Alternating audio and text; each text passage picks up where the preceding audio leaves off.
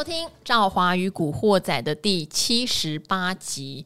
哎，我们在第六十九集的时候有乱开玩笑啊，因为六九六九嘛。那今天七八七八嘛，七八七八要找谁来呢？当然就是找，就是有望可成为老王接班人。怎么这么讲？因为大家说老王不来，我比较少开车，没关系。还有阿格力，对，刚好我跟老王年纪也差不多了。哦，可是你看起来比老王年轻很多哎、欸，真的假的？对啊，可能他留了胡子，我也来留一下好了。可能他买了跑车，哦、跑车，我没有跑车，对不起。好，哎、欸，有人真的在问呢、欸，他说那个阿格丽是不是因为英文名字叫阿格里？哎、欸，其实就像他讲的，没有。为什么？为什么谁要把自己名字取阿格里？不是 Beauty？没有，我跟你讲，你看叫美丽、哦、叫美丽的，通常人呢长得诶、欸，可能跟期待有点落差，哎哎 哎，所以如果你叫这个阿格丽，哦，人家看到你，哎、欸，你没有那么丑啊，哦、对不对？我轻易的超过韩森，handsome，对，轻易的超过期望值，好不好？天哪，我要我这个名字是要提醒自己啊。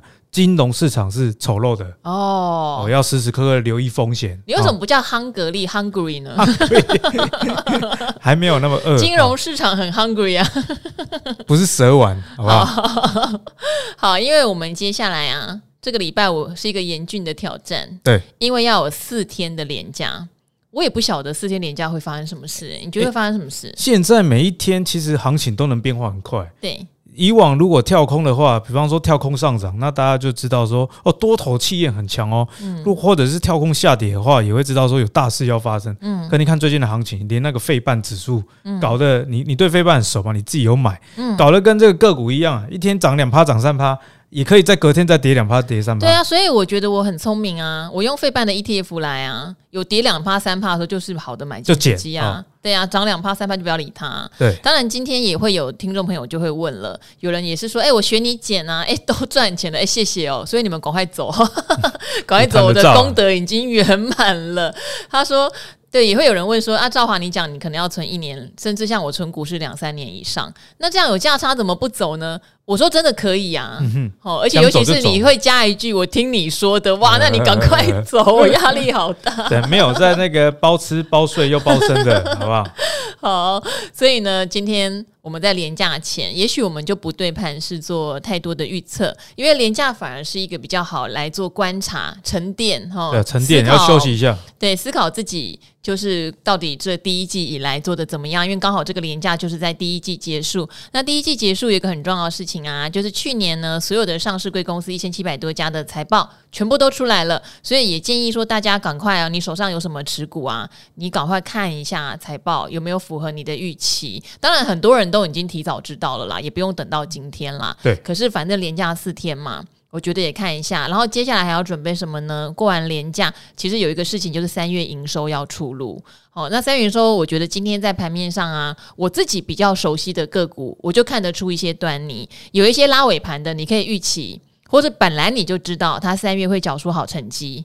有一些杀尾盘的哦，也有一些玄机哦。三月可能没有好成绩，可是也许下半年有。所以，像我身边有一些大户朋友，就锁定一两只，是知道三月营收结出来会跌，他要去捡的。好，所以到底大家的投资策略是什么，自己要很清楚。对，投资的节奏，对，投资节奏自己要很清楚。因为今天阿格丽来，他我记得你上礼拜是比较赶，对不对？对，上礼拜我去看家具。对，然后所以就回答的问题比较少，所以今天我们就好好的来问阿格丽问题，因为非常多人都指明要请阿格丽回答，当成股市里面的辞海。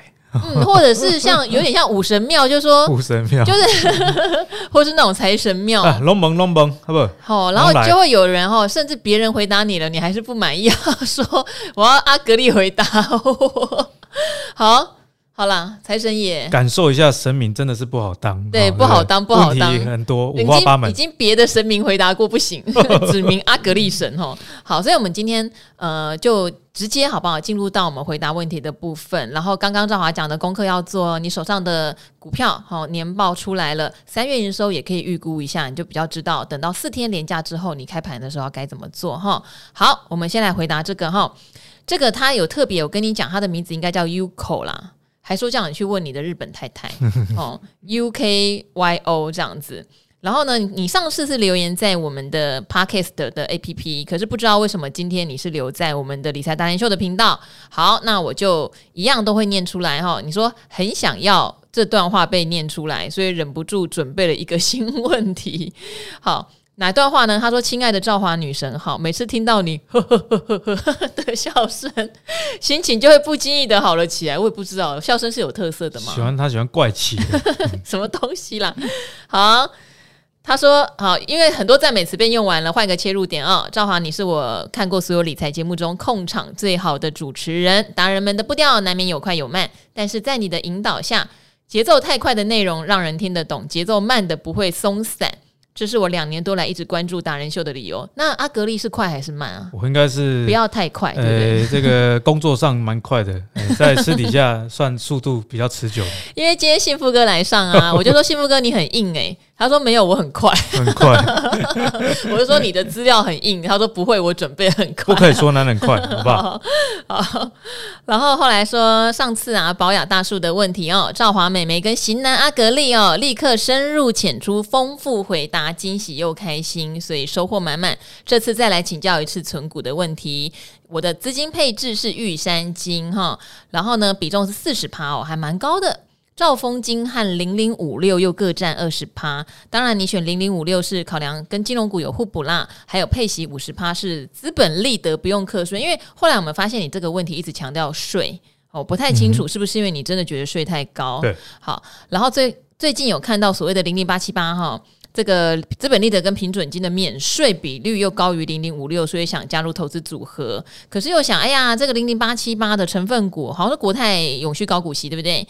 呃，金融股居多，是不是跟我的主力库存重叠性过高呢？想请达人们解惑。因为我自己看完是，因为我不知道税到底对你来说多重要，你的持股部位到底有多大，大到你想要节税。要不然以我来看，我确实只会先看我配置在不同族群上的资金比重。我比较先不会去想这个东西能帮我节税，我的顺序是这样，所以确实就像你讲的，如果我已经四十趴的预算金，又有兆丰金，我应该不会再去买这个金融股高的 ETF 了，我觉得太重复了，好，对我来说意义就资产配置意义太小了，嗯、这是我个人对对。那阿格力觉得呢？诶、欸，我觉得这个税金的问题差应该不会到很大了，因为股你看股利占。你说殖利率五 percent，然后你再加上税的一些考量，金额真的不大了。那你如果自己知道说，呃，这个税的差异对你来说很有感的话，那就照着自己的节奏这样去做就好了啦。哦，好，那再回到所谓的这个零零八七八的成分股啊，金融股居多。我觉得这个对多跟少的定义，我们可能要厘清一下。像如果我自己看零零八七八前十大成分股，我觉得金融股的成分。没有到很多哎、欸，还好，也其实零零五五才多。对对对，嗯、这个零零八七八前十大里面，金融股就是兆丰跟呃这个永丰。那当然，这个持股的数据会一直变啊，不过看起来只有这个七 percent 多而已。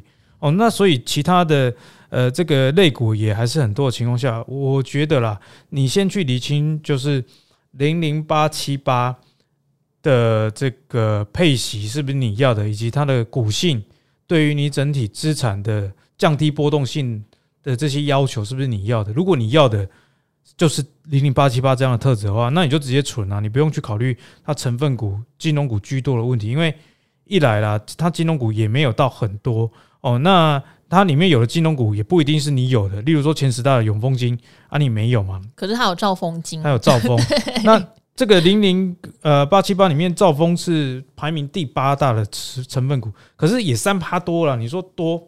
也没有说多到很很具有影响性，所以我觉得就不用太 care 金融股，呃，在成成分股里面跟你原本核心持股有重叠这样的问题。嗯，因为最近也蛮多人会特别把你所有的配置通通丢上来，但说实话，有的真的有点繁琐哈。例如可能会问哦，那我每个月是应该要加一张金融股，还是加一档 ETF？其实这个真的就真的很个人，对，哦，比较没有办法给你一个公版的答案。好，那所以像刚刚这一位，如果你要加零零八七八，原则上也没有不可以。可是因为你自己就担心你已经买金融了，是不是要买差异性大的？我也觉得可以啊，你可以买其他比较科技主题型的，让它的差异性拉大。嗯、因为我们可能我跟阿格力都没有特别去觉得要在资产这个上面的税上面大做文章啦，所以可能也许在税上面，你有到底到底有多困扰，你可以再让我们知道一下。好，要不然的话，我们会以持股等组合为主。这样好，那延续这个话题，因为刚好今天晚上，如果大家有空看理财达人秀，会知道阿格力后哇讲解了这个金融股大补贴，因为阿格力他自己哦是台新金的大户啦。哎，不要把秘密讲出来，他自己脸书有公布，我才讲的。我录影前还说，哎，能不能讲啊？好，那刚好最近来问金融股的人，说实话还蛮多蛮多的哈。好像这一位哦。哎，你的名字是 Y U A N Y I N 哈，谢谢你，你是我们理财达人秀的付费订阅的用户哦，很谢谢你对我们的支持。因为达人秀说实话制作了很多免费的教学内容，这个部分还蛮需要大家有一些抖内支持我们做下去哦，所以我们有特别有一些付费的专栏这样子。对，那如果大家愿意的话，花一点小小钱支持我们，把这个免费的教学做得更好哈。好，这一位就是也有来参与我们这个付费单元的。他说：“呃，谢谢美丽的主持人跟达人们的用心哈，有些问题想要在古惑仔做询问，所以我看到两个频道已经通了。古惑仔免费的哈，让你问没有问题。对，好，由于目前国内外都有升息的题材，所以就想要投资金融股了。那因为金融股选项多嘛，银行为主的股票也多，所以诶，所以今天晚上记得看哦。哈，阿格里有一个分析。那身为一个高点小韭菜，常常随买随套。”然后，所以选股很有一套，很可爱耶。好，还有押韵啊！因为这点，所以现在定期定额买零零五五，干脆来避开选股。好啊，这很棒啊！我常常讲说，选个股你累，你就交给经理人，或是交给被动式投资嘛。好，但是有注意到这档 ETF 的配息率好像是在五趴以内哦。以金融股的配息率来看，是低了一些。嗯，你有做功课？因为很多金融股的配息率是超过五趴的。好，能否做这个解惑哈？ETF 综合后配息率比成分股配息低的状况，其实还蛮合理的啊，因为它很多档一定有人配息率比较不好的。好，零以及零零五零比重比较重，是寿险为主的成分股为大宗，这也很正常，因为它占的市值比较大，有寿险的金控啊，市值比较大，所以它很容易在这种被动式投资里面，它占的成分就是比较大，这也没办法哦。好，所以吃升息题材是不是就会有不太适合的问题？好，十分感谢，祝节目跟 Podcast 都长长久久。好，那这个零零五五，我们先来讲说它的配息率比较低的，大部分都是低于五趴，没有错。我印象中前几年每一年大概都三 percent 多哈，过去三年以来，那。其实要给大家一个概念啊，鱼与熊掌哦，不可以兼得。嗯，哦，你你一次打包有一次打包的这个目的，对，那你选单支也有单支的好处。好处，嗯，哦，那单支的好处就像你说的，这个金融股，比方说殖利率你要高的，例如说元大金也有六 percent 多，将近七 percent。呃，可是你如果买这种单支的金融股，就会遇到一个问题，例如说去年纯元大金很好哦，你看到股价一直在涨，可是今年呢，你可能就会面临到。这个股价不太动，那营收也不是很好看，因为台股的成交量就量缩，而所以选个股会有这样的一个问题。好，那回到这个零零五五的议题上，它指利率虽然比较低，不过就像赵华讲，这是正常的。举例来说了，它。殖利率低有一个原因，例如说它的第五大成分股叫中珠 KY，嗯，哦，占了整个权重大概也有七八 percent。哎，这里你的爱股之一，对，租赁股啊。那中珠 KY 以它的最新的殖利率来看啊，就只有二点五 percent 左右而已。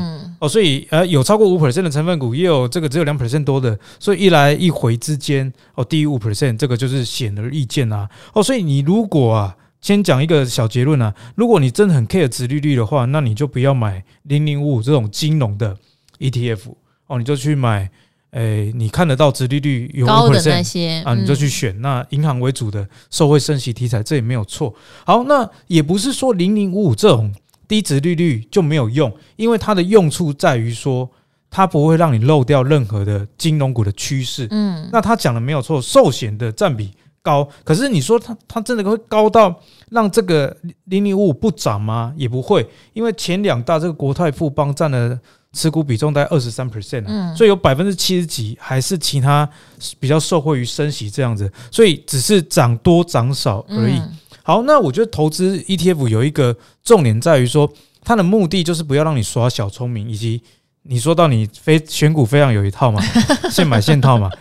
例如在这个二零二零，赵华应该还记得那时候氛围，大家说寿险股不要买，很危险。嗯，结果二零二一涨得最凶了，对，就是寿险寿险股，就是国泰跟富邦飙到天上去，因为他们的投资部位赚很大很大很大。对，那我们就以去年的情况来做说明哈，你如果去年买的是零零五五啦，绝对比你去年年初买玉山金在去年的报酬率还要高出许多。嗯，哦，因为它里面有这个寿险股。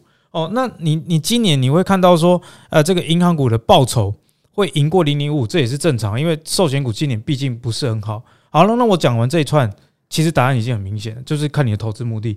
好，我就是想要投资这个金融股，我要追上金融保险指数的一个涨势，不是是涨势哦，不是涨幅哦。哦，那你去买这个零零五。金融股涨，你一定赚得到，只是说赚多赚少而已。你可能选个股比较会选，你赚比较多。但是你如果不会选，那零零五保证是可以看得到，也吃得到趋势。但你如果要的是这个纯股股利的这个复利再投入的话，零零五可能就没有纯单一的金融股还要好啦。那我觉得有一种两全其美的方式，你自己挑个五只金控，嗯，哦，那你自己组成一个小的 ETF，我觉得这样也是一个不错的方式。然后你要。记得换股哦，因为刚刚有讲了，呃，ETF 就是让大家不要去耍小聪明。什么小聪明？可能我们都知道嘛。哦，好，去年寿险不错，哦，今年升息不错。可是有时候也会有一些意外的状况啊，对不对？后来例如通膨真的解决了。哎，后来没升息了，哎，搞不好也谁知道，对不对？所以有时候呢，像如果你二零二零年买，哎，寿险好一年，银行好一年，寿险好一年，你买 ETF，你管它的，全部都在你的组合里，你就不用去想这么多。那当然，重点就是你愿意持有它，可能超过两年、三年，超过这个各个不同的金控股的一个循环，这个。就是看你的想法。如果只是想要像阿格丽讲的，你是追一个短期的涨势，那你当然要去买现在在涨的，对，可能就不是这种打包式的商品。好，所以要看你想要什么样的方向、目的、目标。哦，清楚之后，我相信你对买它就不会有那么多的问题了。好，谢谢你哈。那我们再来问下一个哦，存股族底加了。哎，我跟你们讲哦，你们要真的存股族哦，因为今天我跟阿格丽录影前啊，不要录音前，我们也特别讲说，哎，很多人说他在存股，可是一看就是做价差，就比较长的波段。然后阿格丽就决定今天要戳破。你假装你在存股，好，不是说你啦哈，这一位看起来是真的要存股，然后叫阿正大哈，你你问的有点久，因为我一直要等阿格力来。他说：“五星推爆，美丽的赵华，超强的达人，你们好，非常感谢无私分享，让我在股海里越来越进步哦。是在节目上听到阿格力有买大树，诶，我也是大树的忠实爱好者，诶，开粉丝同乐会了哈。哇，买进价格是六十六，阿格力，你有买那么便宜吗？没有买过那么便宜。哦，阿正大，你是阿格力的师傅了，对，他是我的师傅。本来想好好存股等配息。”配股配息，结果二零二一年一阵狂飙，他就卖在除权息的前一天三二六哦。其实已经赚很大了，哎，反正啊，正大，又是等一下，又是炫耀文。我念到这边，我才发现，我常常念到一半，发现他不是来问问题，他是来炫耀的，好没有？本来想说会赚五五亿的，结果只赚三亿，啊，对对，大概是这种感觉。设定一百八以下再捡回来种树啊，结果一直没有到自己设定的位置，只好跟他说拜拜。哇，这样阿格力就赢你了，因为阿格力有重新捡回来，而且捡的蛮便宜的。他说大树已经长大喽，所以想找下一个类似大树的标的。想请问的股票叫做信一，哎，我想。大家应该对这档有印象，因为他有开很多的门市哈，卖一些医材啦哈，然后呢，通常都开在医院的附近。目前股价一直在六十八附近哦，成交量很小，很冷门。我想设定每个月存一张，想询问达人的建议。他很厉害哦，他说成交量很小，怕这样存下去会不会哪天被叫去开董事会？你是真的每个月存一张吗？你的一张是一个代号吗？你每个月存一张，为什么要担心被叫去开董事会？一张、一年、十二张、十年、一百二十张，应该没也不可能啊，没有办法进董事会。你的一张是不是指你每个月要存一千张？你说，单位不太一样，是不是？什么意思？好，信一怎么样？我想最直接就是想，信一有可能变大叔吗？信一，我先直接跟大家讲答案了，不会变成大叔。为什么？人家也是开门市啊。因为刚刚赵华讲了，他说都开在医院附近。可以以后不要。要开在医院附近啊？他他，因为他卖的是这个比较医疗器材，所以他们是有一个特性，就是你当然要开在医院隔壁嘛。比方说，我出车祸，脚脚这个断掉打石膏，我需要买一个这这个拐杖，你不会等到跑到医院很远的地方才去买嘛？所以一定要开到医院附近。好。它的这个通路确实是有它地点的优势，不过在投资上我们要特别留意所谓阶段的问题了。对，因为股价永远都已经把这个基本面反映的差不多了。嗯，哦，所以它的价格为什么能本一比三十几倍还撑在这里？其实，在这个这样的门市里面，本一比三十几倍也算是不低，因为大家看中的也是它门市的这个店数也是几百家，那地点都不错，都在医院里面或医院隔壁。但是投资就是阶段不一样，因为他问的是说跟大树有没有机会看齐嘛？我们先看这个营收成长率好了，营收成长率信一啊，去年只有十 percent，大树是三成以上，这就是我说的阶段性的问题。诶，赵华或者是观众朋友早就知道说信一这家。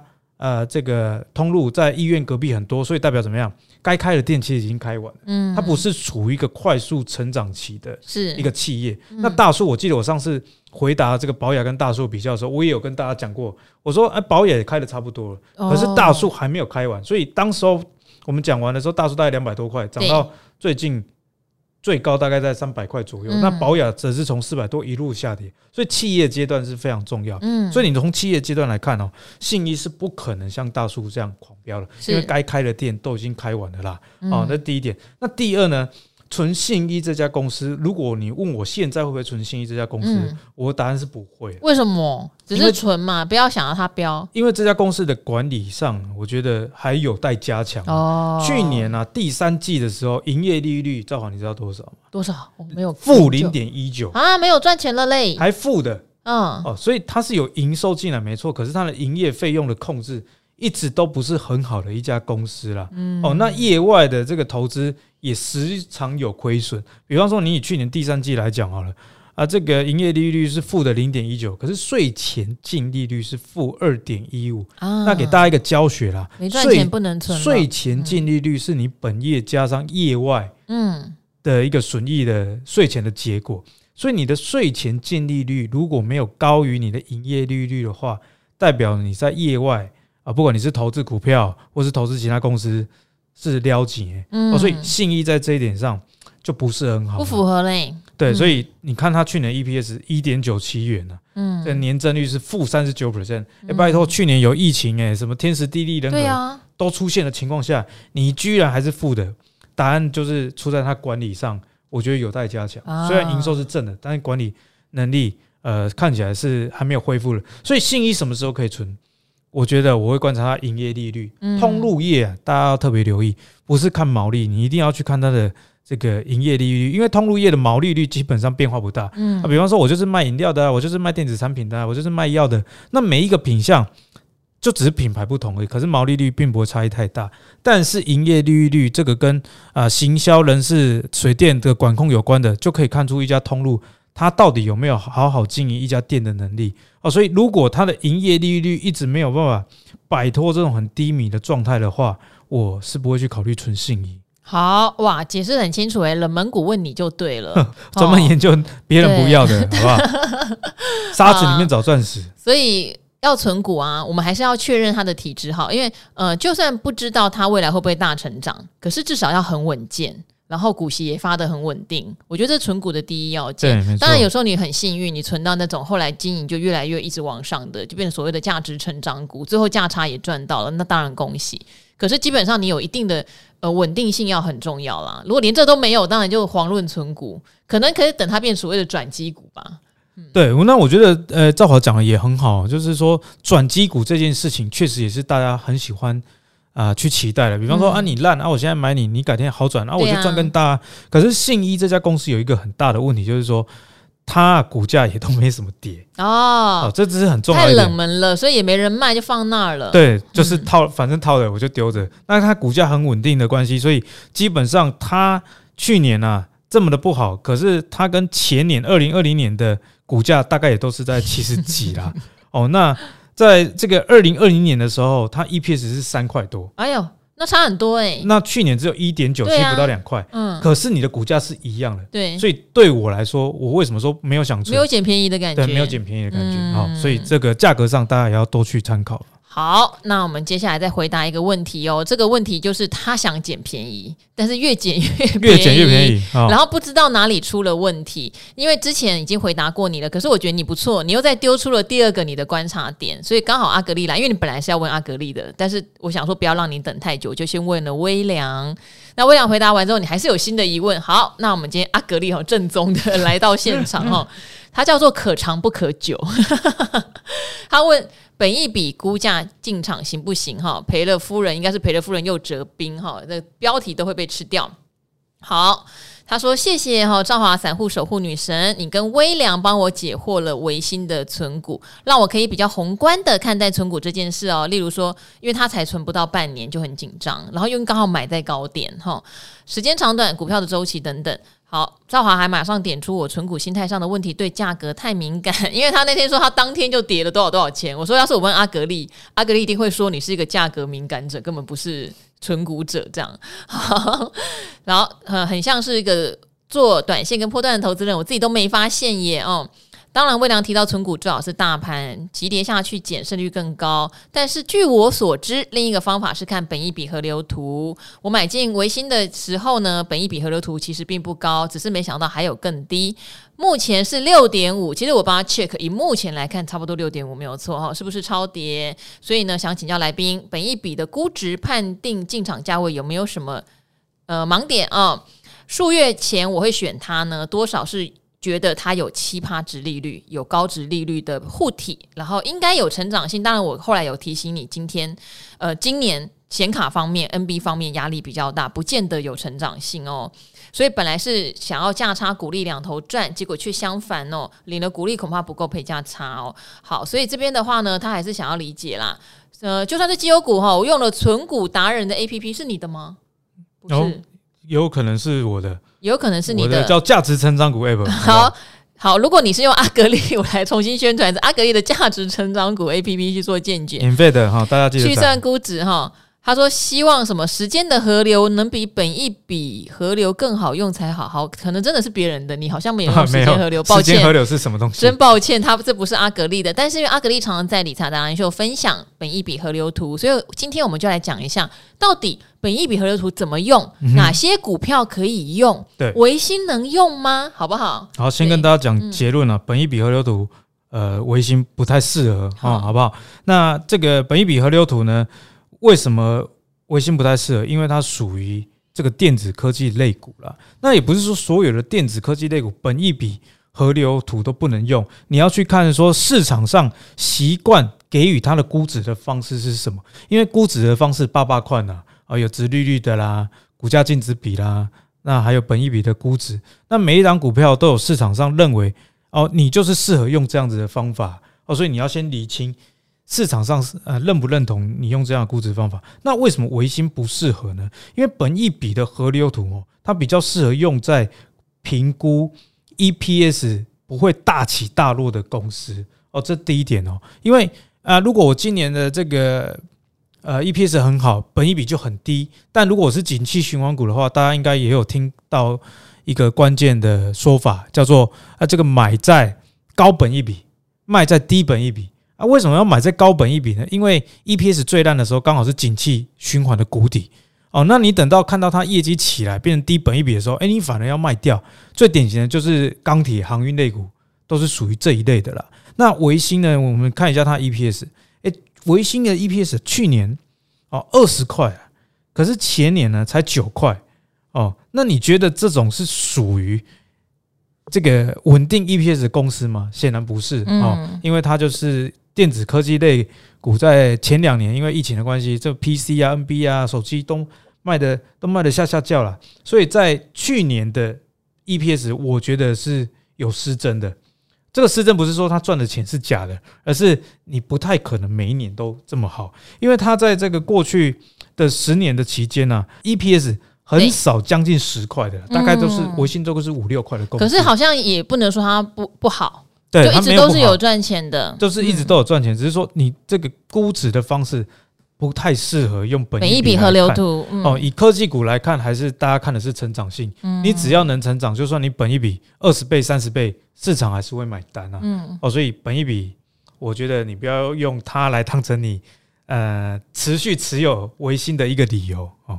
好，因为你不是用价值成长 APP，用错了，你是用存股达人 APP，是谁的？我不知道。希望有回答到你的问题。当然，你有新的问题也是欢迎你哈。因为像这样子，我觉得就叫做教学相长。因为你有研究，然后你有疑问，所以我们就一起来回答。你不是单纯只是问一句微信能不能存啊？被套了怎么办？所以我们很乐意回答您的问题哦。当然，你最后有讲。呃，很喜欢我的节目啦。你说我不是维星，你是理财节目里最闪亮的那颗星。他很他很会那，有一首歌叫做《夜空中最亮的星》，我还蛮喜欢的。很会买梗哎，很厉害。对，然后之前我有请一个。就是会弹吉他的朋友，可不可以帮我练这首歌？就他们说 key 太高，练不起来。下次我练好唱给你听，好不好？好，因为今天时间的关系哦，我再念一个最后的对我们的一个算感谢吗？哈，好，我觉得对大家有帮助，都是我们觉得最开心的事情，所以我就念一下，好不好？好，这个就是赵华女神之股海明灯哦。你好像也不止一次来哦，臣服于股海的小资上班族。因为呢，你说每天听赵华与古惑仔还有理财达人秀，已经变成生活中的一部分，那是一种奇妙的感觉。从来没有那么认真的 follow 一个节目过。好，之前因为你听到我跟志远哥有讲到布局美股 ETF，所以默默跟进买了国泰费半。前一阵子大跌，逢低就减。最近美股回血喽，这档有十二趴的报酬，所以你很感谢有赵华跟志远哥的指引。但是要进一步的请教我，你说我是用一年的时间来布局的，那今年会遇到美国升息，也会影响到股市，所以我一直思考是不是要获利了结呢，然后再重新进场呢，还是就让它放着呢？哦，因为目前你是希望能获利了结。可是好，这就是一般人的挣扎。哎呀，会不会又像某一年的金融股啊，卖掉股价一去不回头，看到越来越贵就买不下手？好，之前听到赵华有聊到聊到买房的议题哦。现在小资上班买房很辛苦啦，房价像发疯似的飙涨，再不下手好像就买不起。所以我很希望股市的资金也会变成我的头期款，也希望让资金更有效率的运用。所以再次感谢我们的明灯指引了哦，让我这个股海浮沉的小资族能有方向哦。然后你也听了。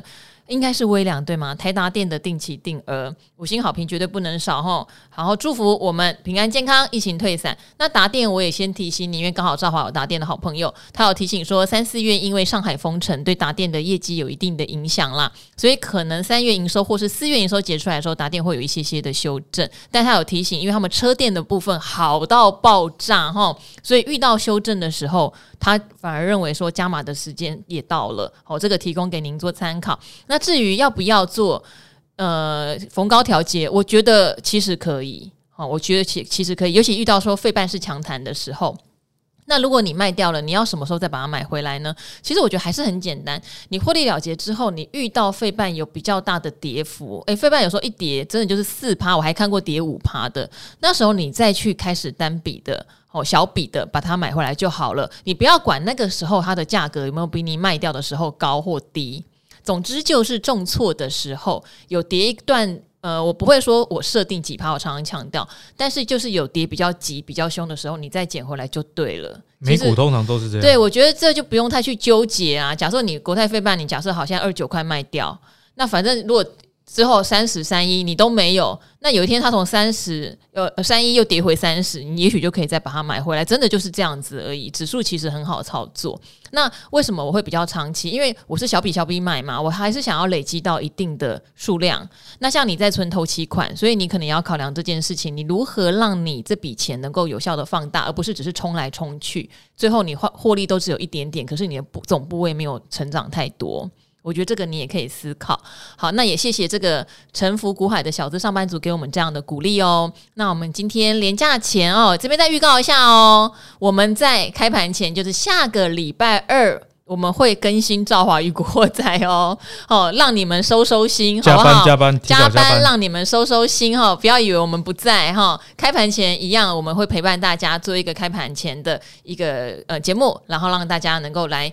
哎，预习一下哈，开盘要怎么做好不好？那今天的赵华与古惑仔和你们最爱的阿格丽 就到这边喽，我们跟听众朋友说拜拜吧，拜拜，廉假愉快喽，拜拜。拜拜。